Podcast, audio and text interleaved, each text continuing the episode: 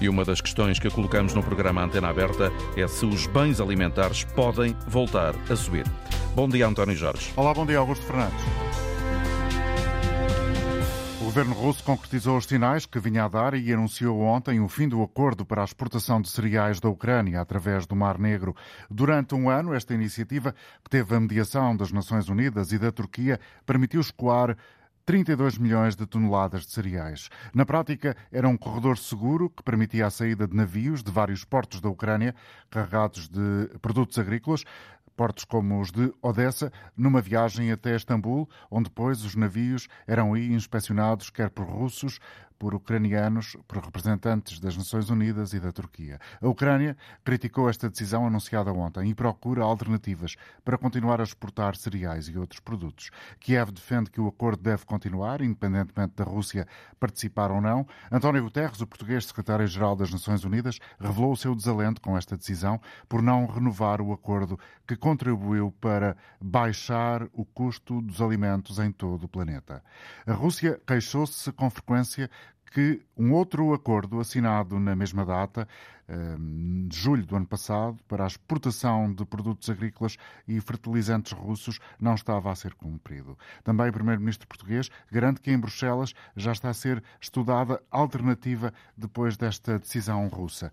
E no Conselho de Segurança das Nações Unidas foi ontem discutida esta questão, com vários países a acusarem a Rússia de estar a chantagear o mundo e que eh, várias milhões de pessoas vão passar fome. Foi o que acompanhou o correspondente da Antena 1 nos Estados Unidos, João Ricardo Vasconcelos, que dá conta aqui das afirmações preferidas pelas partes. O número 2 da diplomacia russa na ONU disse que o acordo humanitário para exportação de cereais se tinha transformado em convenção comercial e que por isso o Kremlin decidiu não o prolongar. Dmitry Polyansky acusou ainda a Ucrânia de ter atacado a ponte na Crimeia com a ajuda dos serviços secretos britânicos. O regime de Kiev continua a usar a desculpa dos corredores marítimos de navegação para levar a cabo provocações e ataques contra civis russos e objetivos militares. Por causa deste cenário, a decisão foi a de abandonar o acordo. O ministro ucraniano dos Negócios Estrangeiros, Dmitry Kuleba, também discursou no Conselho de Segurança. Acusou a Rússia de mentir e de estar constantemente a chantagear o mundo. Os preços vão aumentar outra vez, atingindo os mais vulneráveis, principalmente na Ásia e em África. A Rússia deve parar de fazer estes jogos da fome com as pessoas à volta do mundo. O acordo dos cereais do Mar Negro, assinado a 22 de julho do ano passado, permitiu baixar o preço dos alimentos globalmente em mais de 20%. 37 países acolheram os navios e essas exportações, entre eles os mais pobres dos pobres, como o Quênia, Afeganistão, Etiópia e Somália. Não será propriamente uma novidade esta decisão russa para muitos analistas. Vamos eh, procurar uh, antever alguns possíveis efeitos e que é que, do ponto de vista da, das relações internacionais e da diplomacia, podemos ter aqui daqui em diante. Vamos conversar sobre isto neste programa começando uh, por ouvir o nosso primeiro convidado, o Tiago André Lopes, professor de Diplomacia na Universidade Portugalense, que está connosco ao telefone. Bom dia e obrigado Olá, pela dia. sua colaboração. O que é que significa a saída da Rússia desta iniciativa moderada e mediada, melhor dito, pelas Nações Unidas e pela Turquia? Depende de como olharmos para isto, e eu explico. Porque neste momento a verdade é que continua a haver uma expectativa da parte da Turquia de que o acordo possa ainda ser retomado a partir de agosto.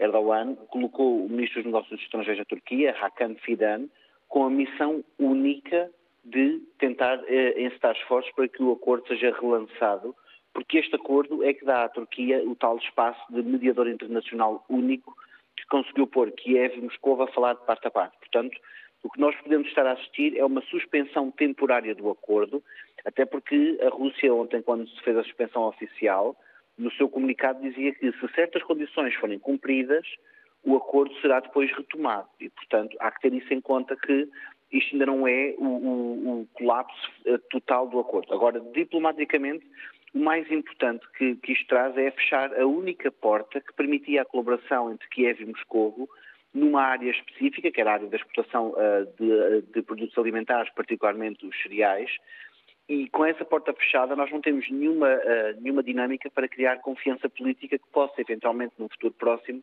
motivar as negociações. Esse é o ponto maior, porque a questão da fome se, se aliás, quem nos está a ouvir reparou, a maior parte dos líderes africanos nas últimas duas, três semanas tem estado, grosso modo, em silêncio e nas vezes anteriores isso não aconteceu. Porque a verdade é que a Rússia prometeu que iria tentar uh, enviar os cereais uh, a custo zero para, para a África, o que evitaria, obviamente, um cenário de fome ou uma crise humanitária, e, uh, mas que poderia na mesma potenciar a tal subida dos preços do, dos produtos que dependem dos cereais, por exemplo, nos mercados europeus.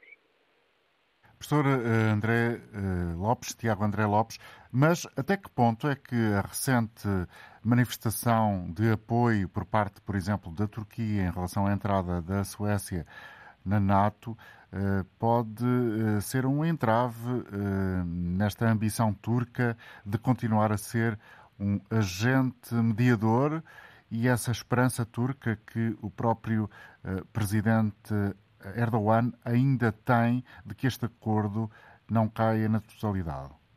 Boa questão e ainda bem que a coloca porque continuamos em território de ambiguidade diplomática. Esta questão da, da pré-aprovação da Suécia ainda não está fechada, isto porque o Parlamento turco ainda terá que votar a entrada da Suécia e o Parlamento turco este ano, excepcionalmente, vai terminar as férias de verão mais tarde do que qualquer costume, vai apenas resumir os trabalhos a 1 de outubro. É muito provável que a votação não aconteça nas primeiras duas semanas e até lá nós não nos podemos esquecer que a Turquia está à espera que a Suécia uh, faça lobby junto da Comissão Europeia para a revisão de, uh, da União Aduaneira, a revisão das regras de concessão de visto aos cidadãos da Turquia e, eventualmente, o recomeçar das negociações para a entrada da Turquia. Foram as três condições colocadas numa altura em que, por exemplo, sabemos que o Tribunal Constitucional da Suécia já barrou a deportação de dois dos 33 cidadãos que estavam acordados ser extraditados para a Turquia e, portanto, é, ainda não é improvável que, chegando a outubro, a Turquia use uma série de expedientes eh, administrativos para atrasar uh, uh, delongadamente a entrada da Suécia e isso, obviamente, uh, daria novo espaço, novo fogo diplomático a Erdogan. A decisão que me parece que afastou um pouco Erdogan de Vladimir Putin foi a libertação dos cinco comandantes da Azovstal, sem ter feito uma pré-consulta de Moscou, como estava implicado no acordo alcançado em julho do ano passado. Essa sim foi a parte que eh, minou a confiança de parte a parte e que levou, na sexta-feira passada, Erdogan a estar convencido que o acordo estava salvo e, de repente, no domingo, Erdogan percebe que, afinal, o acordo não estava salvo e que estava à beira de colapsar e não é, por acaso, que desde ontem que a Turquia se lançou num esforço frenético para recuperar o acordo que ainda poderá ser recuperado. Até que ponto uh, são uh, efetivas as razões públicas apresentadas pela Rússia para abandonar esta iniciativa que permitia a circulação de navios eh, de portos ucranianos até Istambul tem meia razão e, tem meia, e há aqui muita sociedade também no meio. Na parte da razão, é verdade que a exportação dos fertilizantes tem sido dificultada, uh, não tanto dificultada diretamente pelo Ocidente, mas indiretamente pelas sanções impostas, por exemplo, pela União Europeia, o que não permite aos bancos russos comprar, por exemplo, seguros que são necessários para que os navios armadores façam ao alto mar, e, portanto, há aqui esta triangulação complicada. Portanto, a questão dos fertilizantes efetivamente estava a acontecer e de resto, mérito que seja dado, António Guterres, secretário-geral da ONU, chamou a atenção para isto inúmeras vezes, relembrou a União Europeia inúmeras vezes que se a Rússia não escoasse o fertilizante, haveria sempre a possibilidade da Rússia fazer o que fez, uh, o, o, que fez na segunda-feira. E, portanto, esse cenário nós sabíamos que podia acontecer porque a Rússia já tinha feito ameaças anteriores de sair do acordo. Portanto, essa parte é verdade. Uh, agora, a parte, por exemplo, da narrativa de que os cereais, grosso modo, só estão a vir para a Europa não é propriamente verdade. É verdade que a Europa beneficiou bastante. O segundo Estado que recebeu mais cereais foi a Espanha e o quarto Estado foi a Itália, por exemplo, com a Turquia e a China na primeira e terceira posição, respectivamente. Mas também é verdade, por exemplo, no caso espanhol, algum do cereal que chegou à Espanha é depois reexportado para o norte da África. Portanto, alguns destes portos de destino não são verdadeiros portos de destino, são portos intermédios. Portanto, essa dinâmica não é totalmente verdade. Há ainda um outro aspecto Aquilo que, aquilo que parece, é por isso que na última semana eu tinha algumas certezas que infelizmente o acordo seria, uh, não seria renovado, é porque quando a 20 de março e depois a 25 de maio deste ano, Vladimir Putin prometeu ter capacidade para escoar cereais para a África subsaariana e para o Corno da África, dava-nos aqui essa perspectiva de que uh, poderia haver aqui uma politização dos cereais, mas a favor da Rússia, ou seja, aproximar-se ainda mais do, dos Estados africanos, gerando eventualmente um efeito perverso na subida dos preços no, espaço europeu, que depois a Rússia irá apresentar como um bumerangue das sanções económicas. E, portanto, Esse é, esse é o lado mais, uh, mais curioso disto tudo e esta capacidade de exportação dos cereais nós sabemos que a Rússia tem, porque durante a pandemia por Covid-19 a Rússia foi o primeiro Estado, uh, foi o Estado do mundo que mais rapidamente enviou em escala vacinas para, o, para os Estados africanos. Portanto, a experiência anterior, muito recente, da distribuição massiva de vacinas leva a que os Estados africanos tenham algumas aspirações de que uh, a questão dos cereais também seja possível de, de cumprir. E do outro lado, do lado ucraniano, até que ponto é um, real a afirmação uh, do presidente Zelensky, ou qual é a perspectiva efetiva desta afirmação, de que uh, se a Ucrânia os deixar passar e a Turquia os deixar passar, disse o, presidente Vladimir Zelensky, uh, tem recebido esta resposta por parte de empresas que continuam interessadas em uh, fazer esta viagem com os navios carregados de cereais desde a Ucrânia até Istambul. Isso é possível. É, há aqui duas possibilidades. É óbvio que a Ucrânia pode continuar a honrar os compromissos comerciais que tem com vários Estados e, de resto, os armadores turcos talvez sejam os maiores beneficiários líquidos da suspensão do acordo, porque serão os armadores turcos que possivelmente vão escoar o cereal ucraniano e o cereal russo por via Mar Negro. É por isso, aliás, que o lobby do mar na Turquia tem estado também tão sossegado, o que não aconteceu em vezes anteriores. Portanto, isso é uma possibilidade. A única, a única parte das declarações de Zelensky que são um pouco de excesso eh, de retórica política foi quando ele disse que a Ucrânia sozinha pode fazer o acordo funcionar. Não pode, só por uma questão pragmática, o acordo é um compromisso entre duas partes. E, portanto, se uma das partes não está no acordo, não é o acordo que está a funcionar. A vontade pode funcionar, mas o acordo em si não está a funcionar, porque senão não teria havido, uh, num primeiro lugar, esse mesmo acordo. Agora, que é possível que o impacto seja menor do que aquele que nós uh, estamos a ver agora, isso é muito possível, porque se quer a Rússia, quer a Ucrânia conseguirem uh, uh, continuar a exportar os seus cereais por corredores diferenciados, obviamente, e potencialmente a Ucrânia terá, a partir de agora, custos acrescidos na exportação do seu cereal. Mas se for possível manter o, o, atual ritmo de exportação, eu creio que neste momento a questão da fome, a questão dos preços dos produtos alimentares não se põe. O que nós temos que começar com tudo a pensar, e eu creio que infelizmente há pouca gente a olhar para isso, é para o ritmo de produção de cereais abrandou, obviamente, a Ucrânia é um país em guerra há mais de 16 meses, e isso pode ter um efeito pernicioso de 2024 para a frente. Aí sim poderemos começar a ter problemas muito sérios.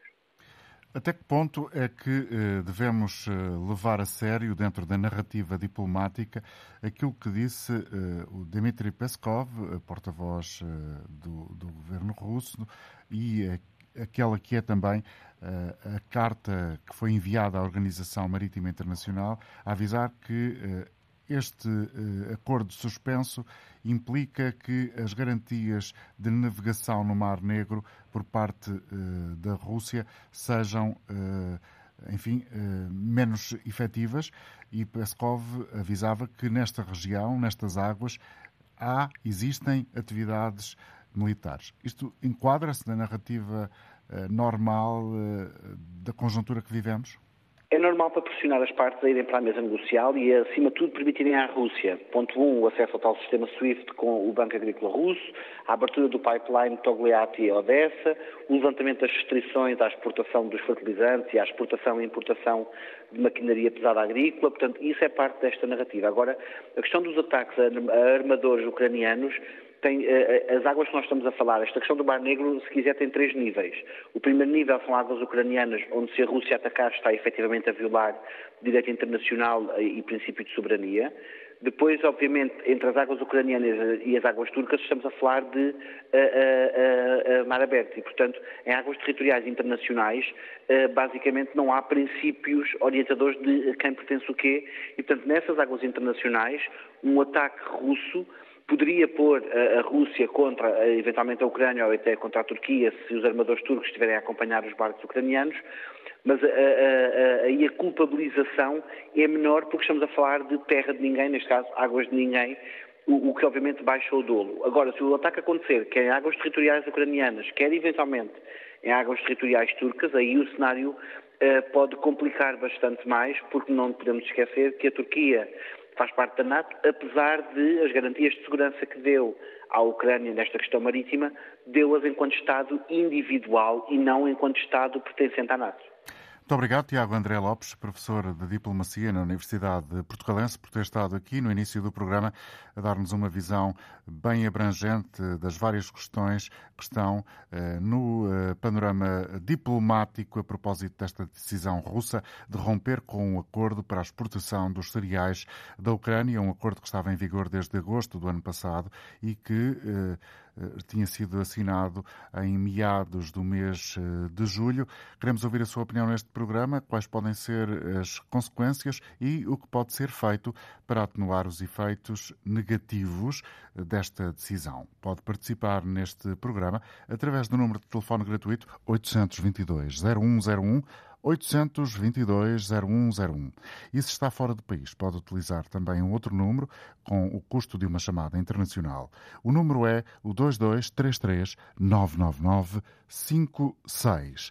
Vamos escutar algumas opiniões e depois seguimos com uh, mais intervenções de convidados para esta emissão. Agora, a partir da Amadora, Nuno Antunes, bom dia.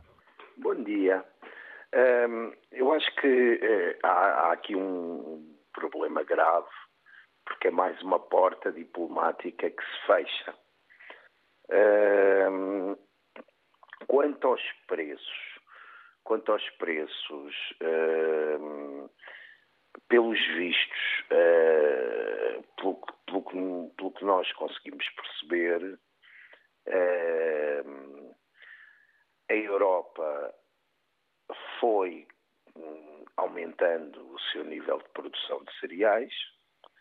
Uh, a Rússia promete, em nome das relações que tem com a África, mandar mais cereais para a África.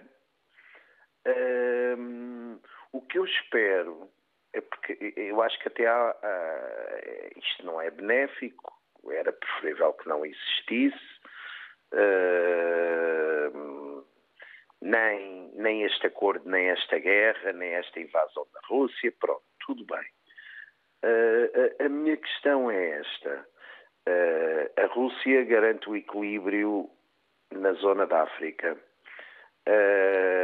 a Europa tem capacidade de armazenamento porque no meio disto tudo, não sejamos ingênuos, foram armazenados muitíssimos cereais para ser julgados como, como quem joga na bolsa.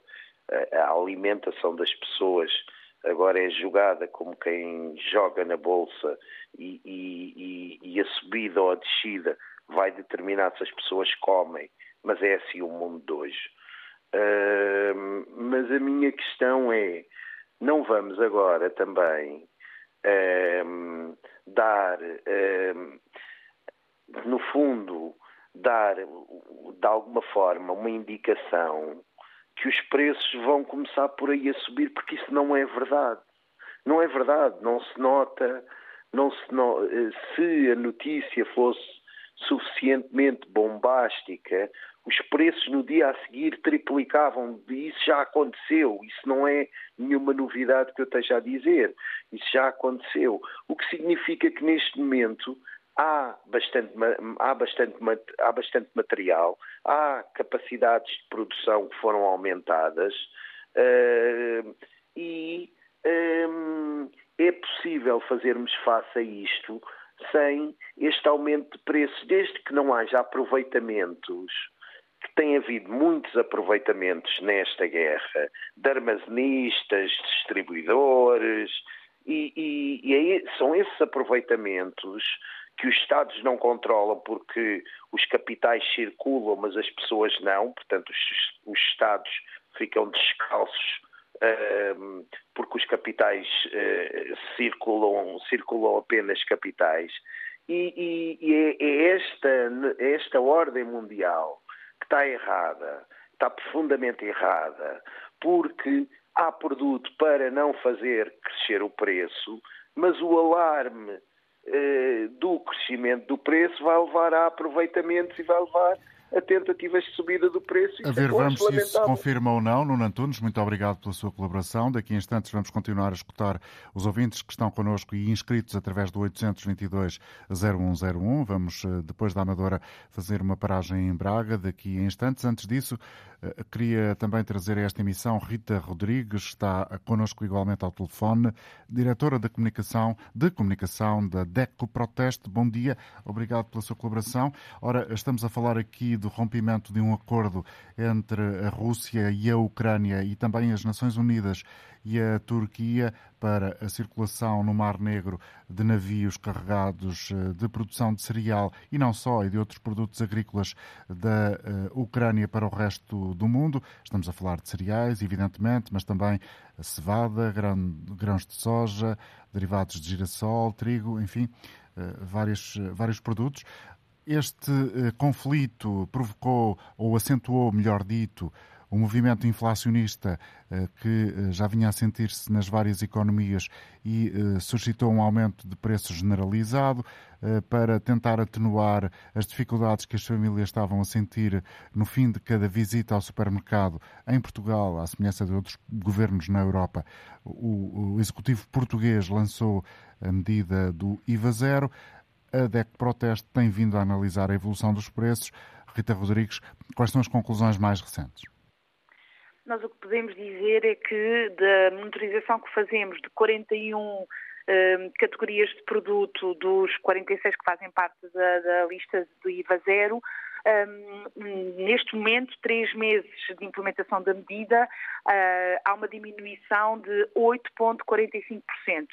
Um, e, portanto, o impacto, ainda que uh, reduzido no sentido uh, absoluto uh, na vida de cada um dos consumidores, o impacto de mais de 8%. Contudo, chamar a atenção que se fizermos a comparação de preços ao início de 2023, eu não estou aí para 2022 antes do conflito e de, toda, e de, toda, de todo o ano de 2022, estou a fazer comparação apenas com início de 2023, a diminuição de preço é de cerca de 5%. E, portanto, nós percebemos também que uh, houve um grande aumento de preço em alguns produtos que a medida do IVA zero vem atenuar mas que um, ainda está aquém, digamos assim, de manter aquilo que eram os níveis uh, do início deste ano, para não ir mais atrás. Mas apesar disso, como disse, há produtos concretos deste cabaz de mais de 40 produtos que têm vindo a encarecer, que estão a ficar mais caros. Sim, sem dúvida. Logo no topo, quando nós fazemos a comparação, os brócolos aumentaram quase 25%. Um, a maçã uh, tem também um aumento de quase 15%. Uh, e estamos sempre a comparar com a entrada em vigor da medida do IVA zero. Portanto, não estamos sequer a ir a preços de, de, de, de normais ou anteriores a toda, a esta, ao conflito, à, à, taxa de inflação, aos combustíveis. A couve-flor também aumentou uh, cerca de 13%. Portanto, há aqui um fenómeno de um maior impacto no que diz respeito aos frescos, eh, que uh, permitem dizer que neste cabaz são aqueles que uh, serão eleitos com o que tiveram a subida maior. Uh, mas também temos, enfim, do outro lado, aqueles que hoje em dia, um, se fizermos a comparação, tiveram uma diminuição significativa. O óleo alimentar, por exemplo, que tinha 23%, um, teve a diminuição para IVA zero. Um, antes da entrada em vigor, custava em média 3 euros uh, e 4 cêntimos e à data de hoje custa em média 2,17 euros, o que significa que teve uma diminuição de 28,68%. A pescada, por exemplo, chegou a custar um, 9 euros e muitos cêntimos e neste momento em média custa 7 euros. Teve uma diminuição de 23%. Um, é evidente que no pacto, e esta medida do IVA zero vem na sequência de um pacto entre a distribuição a produção e o, e o governo, havia também ah, uma parte importante de libertação de verbas de apoio à produção que, ah, segundo sabemos, está já a ser gradualmente libertada e que pode justificar alguma, alguns destes, destas diminuições de preço, do preço base, que depois, consequentemente, vão ter também uma repercussão no cabaz do consumidor. Mas há outros fatores, julgo eu. sim, existem outros fatores e, enfim, as, as notícias que mais recentes também que vêm agora de, de, e que estavam a ser comentadas uh, também agora em antena, um, antevêem, fazem-nos pelo menos perceber que uh, poderá haver uma resistência maior nesta diminuição uh, e daqui também a defesa do consumidor fazer um apelo à, à distribuição e à produção que uh, sejam tão céleres a diminuir o preço como são a aumentar, ou seja, que não sejam estas notícias que não tenham um impacto direto eh, porque nós sabemos que neste momento não são os produtos que estamos a consumir eh, e, portanto, que haja aqui também alguma solidariedade eh, no que diz respeito ao, ao impacto que está a ter junto do consumidor, porque a verdade é que, apesar do balanço ser positivo, o consumidor continua a ter grandes dificuldades e, e, e, a, e a, a, parcela com a alimentação é uma das parcelas que, que ele tem mais dificuldades em, em pagar. Portanto, são sobretudo os produtos frescos que estão, nesta altura, a, a subir, não é? A ter uma tendência de subida? Sim, no topo estão de facto os produtos frescos. Nós temos depois alguns fenómenos uh, uh, que não são dos, frescos, mas com maior porcentagem são claramente os produtos frescos, embora também não seja nada de novo, porque uh, a oscilação de preço no que diz respeito aos produtos frescos é sempre muito maior também. Uh, tem muito a ver também com a sazonalidade, com a lei da oferta e da procura. Uh, o que nós uh, referimos é que não haja esta tendência para refletir automaticamente quando falamos de seca, quando falamos de, de, de escassez de alguma matéria-prima, que não haja esta tendência para fazer logo um reflexo imediato e que se perceba que, que, que temos que também uh, refletir custos reais e ponderar uh, também uh, de que maneira é que podemos minimizar o impacto ao consumidor, porque no fundo é ele que, que, que, acaba por pagar e é para ele que, que, todos estes produtos são colocados no mercado. Muito obrigado, Rita Rodrigues, pela colaboração, diretora de comunicação da DEC Proteste nesta emissão, a dar-nos conta da avaliação mais recente dos preços dos produtos que fazem parte do cabaz com IVA zero, uma medida que foi eh, começada em Portugal no dia 18 de abril e está prevista que continue pelo menos até ao dia 31 de outubro.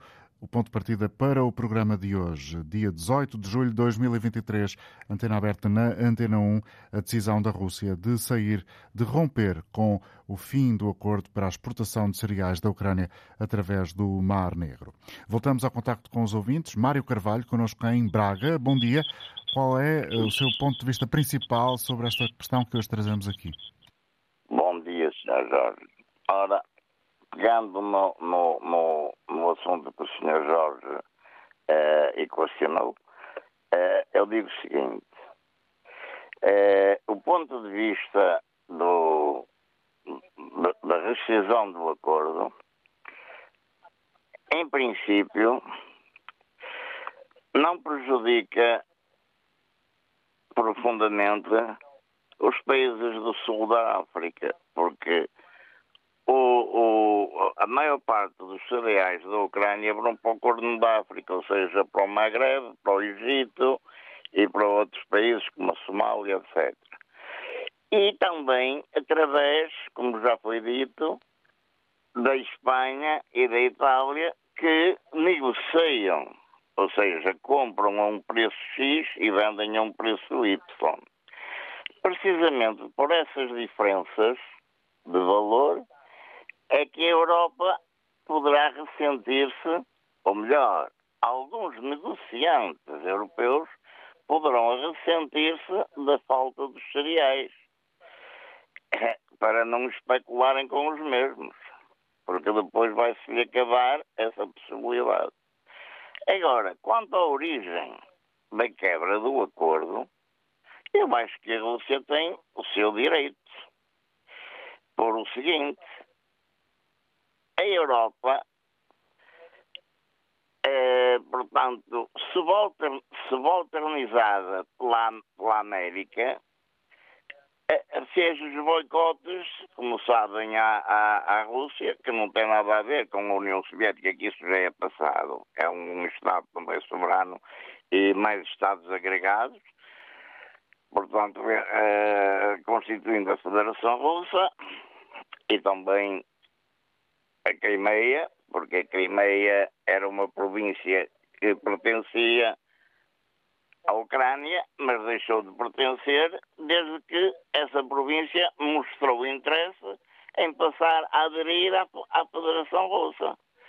Portanto, a Ucrânia, sendo um país bastante extenso, tem, como tem, por exemplo, a Espanha, que é muito mais pequena, províncias que não estão contentes com o, o, o, o governo central.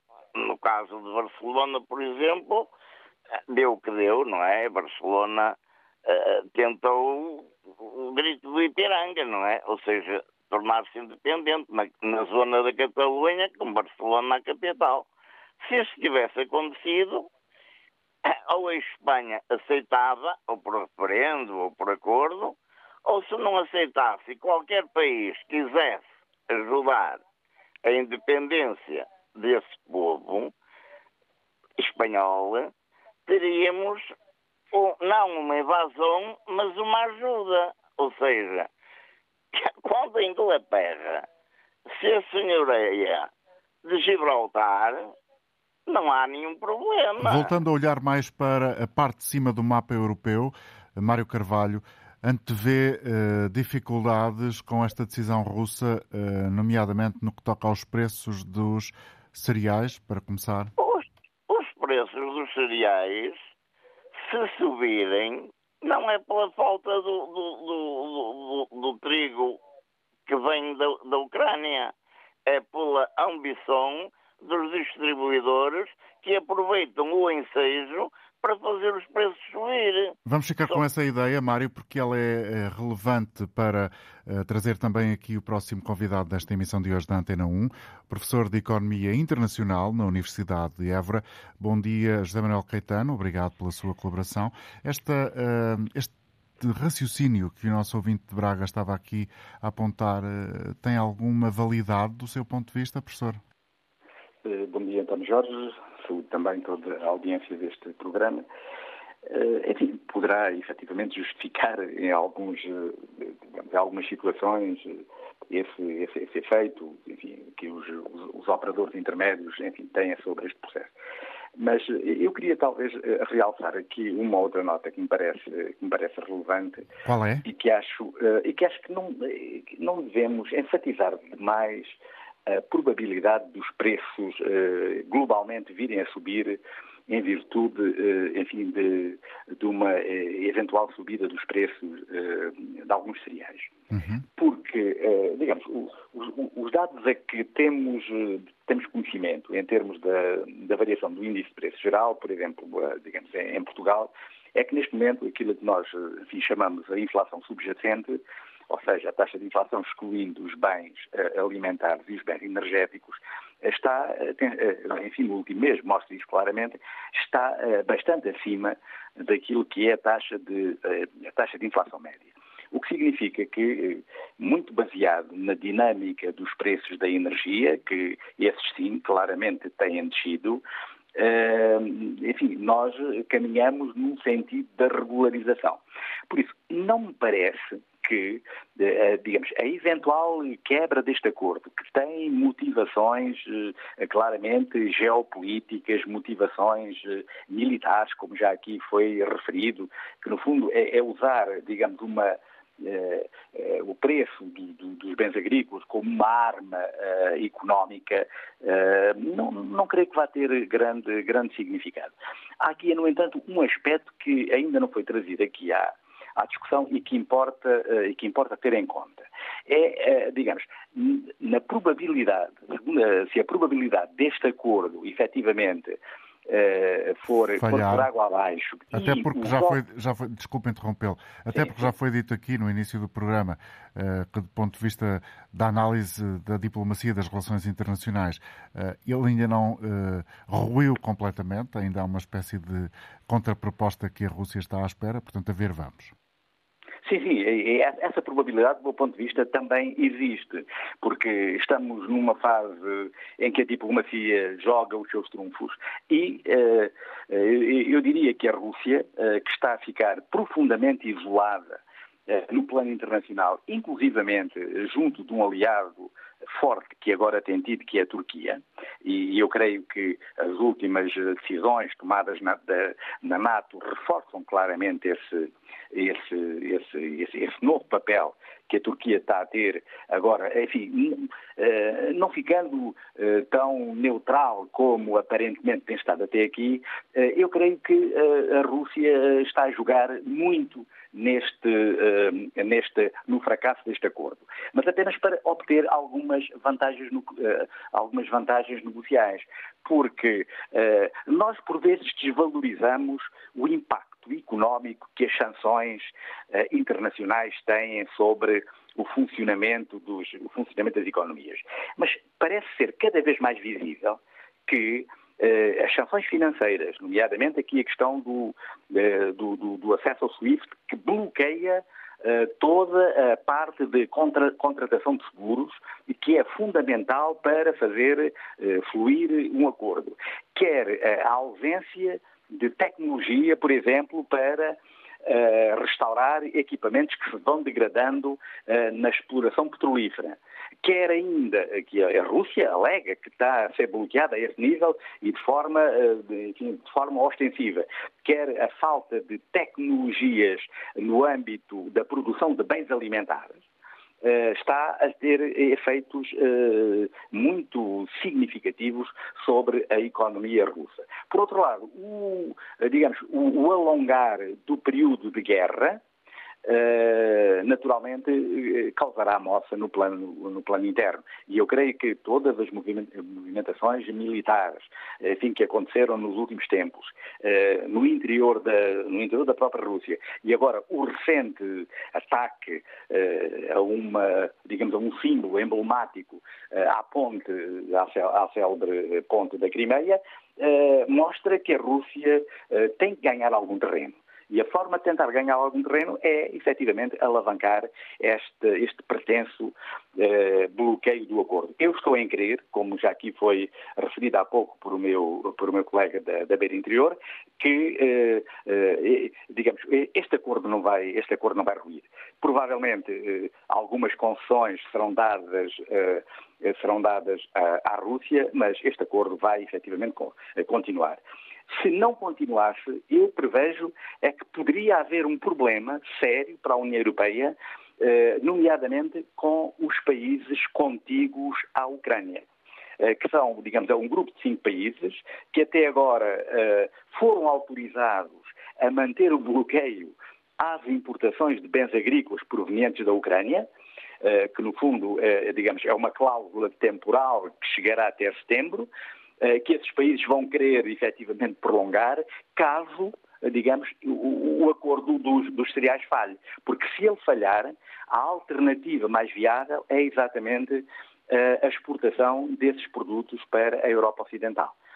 E esse é efetivamente um problema, porque quem está a pagar os custos, digamos, os custos do bloqueio que de alguma forma existiu à exportação dos produtos ucranianos são os agricultores da Polónia, da Hungria, da Eslováquia, eh, que efetivamente, eh, da Bulgária e da Roménia, inclusivamente, que fazem, digamos, eh, fazem fronteira, têm uma grande proximidade com este país. E aqui acredito que possa haver algum conflito interno dentro da própria, da própria União Europeia. De resto, o último Conselho Europeu mostrou claramente, uh, por outros motivos, naturalmente, que a Polónia e a Hungria uh, tentam, sempre que possível, retirar benefícios, enfim, para a agenda negocial. E eu temo que, se efetivamente houver aqui algum desvio por trânsito de cereais por esses países, eles vão efetivamente continuar a querer eh, manter as suas, as suas restrições, impedindo a, a importação, dos, a importação daqueles produtos, e isso poderá efetivamente eh, contribuir para um aumento efetivamente até dos, até dos preços. Eh, alguns produtos que, que, possam transitar também pelo próprio Mediterrâneo, se o acordo não tiver garantido, provavelmente vão subir de preço, porque, digamos, à medida que aumenta o risco, as seguradoras que semanalmente aumenta, semanalmente, negociam os prémios eh, os prémios de seguro vão aumentar, naturalmente. Vão aumentar o custo do transporte e, naturalmente, esse, esse acréscimo de custo vai se repercutir, eh, digamos, na, em toda a cadeia e sobre o consumidor final. Finalmente, uma última nota que eu gostaria de deixar. Eh, este acordo, efetivamente, não foi, digamos, não teve um contributo decisivo para a redução da fome em termos mundiais como muitas vezes, enfim, uh, tem parecido, uh, tem transparecido aí na, na, na opinião pública. Uh, porquê? Porque, digamos, a África recebeu apenas 12% da totalidade dos cereais, dos tais 30, 30 milhões de toneladas que foram exportados. 32 milhões é o número 32 que milhões, se aponta. à volta disso, Uh, o valor que, para a África foi de 12%, 12% uhum. quando a África, até do ponto de vista geográfico, está relativamente próximo, muito mais próximo do que a Ásia, não é? Uhum. Uh, para a Ásia foram 46% dos cereais. Por isso, digamos, às vezes há que desmistificar um pouco eh, essa ideia sobre, digamos aqui, a, a geo, as dinâmicas da geoeconomia. E eu acho que, desse ponto de vista, eh, este acordo, a sua suspensão, a sua renovação, está a ser usado cada vez mais como uma arma eh, muito relevante do ponto de vista eh, geopolítico. De resto, isso tem acontecido enfim, em quase todos os, os, os conflitos, conflitos, os conflitos mundiais.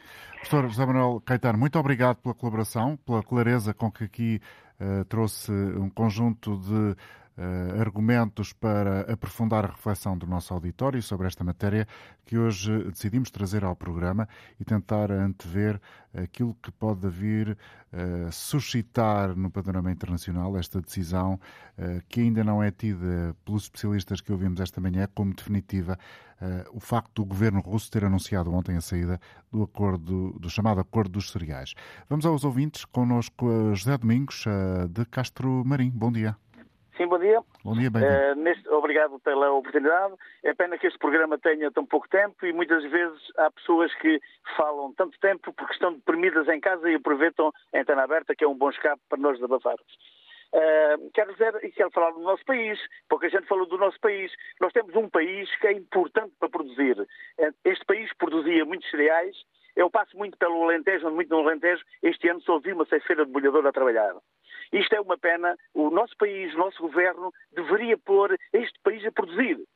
Uh, neste momento passei pela Praça de Tavira e, e, a praça está cheia de produtos dos agricultores, produtos desta região, são produtos naturais, sem químicos, e a praça está vazia. As pessoas andam nos supermercados a comprar produtos importados. Uh, Faz-se aqui muito por esses mercados, uh, por estes conselhos, Olhão, uh, Tavira, Loé, uh, que vão os agricultores a vender. As pessoas deviam apostar e comprar estes produtos. Estes são produtos naturais, são produtos nossos, do nosso país. Em, em, em, relação ao abandono das terras no Algarve, é, é, é um abandono total, quase. É, é uma pena circular na via do Infante ao Soberano 125 e está tudo abandonado.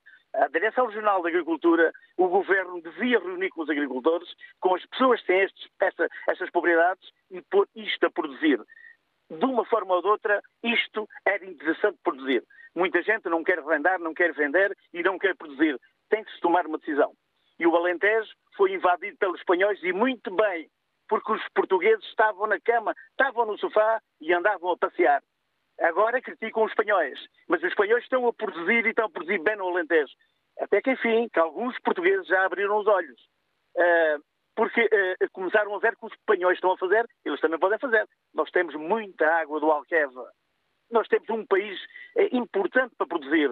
Nós devíamos pôr o nosso país a produzir e preocuparmos menos com os países, uh, com os outros países. Porque hum. nós temos, temos preocupado é que não temos para comprar. Até ainda temos para produzir. Temos aqui todas as condições para produzir. Fica o seu alerta, José Domingos. Muito obrigado. Se me permite, avanço com outra participação. Francisco Elvas com a rádio uh, uh, em Lisboa. Está agora em direto ao telefone. Julgo eu. Bom dia, Francisco. Uh, muito bom dia. Bom dia. Ora, então, eu, eu queria refletir sobre algum, algumas. algo que ainda não foi dito. Eu julgo que o acordo estabelecido em 22 de julho foi um, um acordo que se revelou exclusivamente comercial Portanto, teve só vantagens para Kiev e Ankara e não teve, não se revelou com nenhuma vantagem para a Rússia. Uh, dos 32,8 milhões de toneladas, 70% foi para os países ricos, 3% para os países pobres.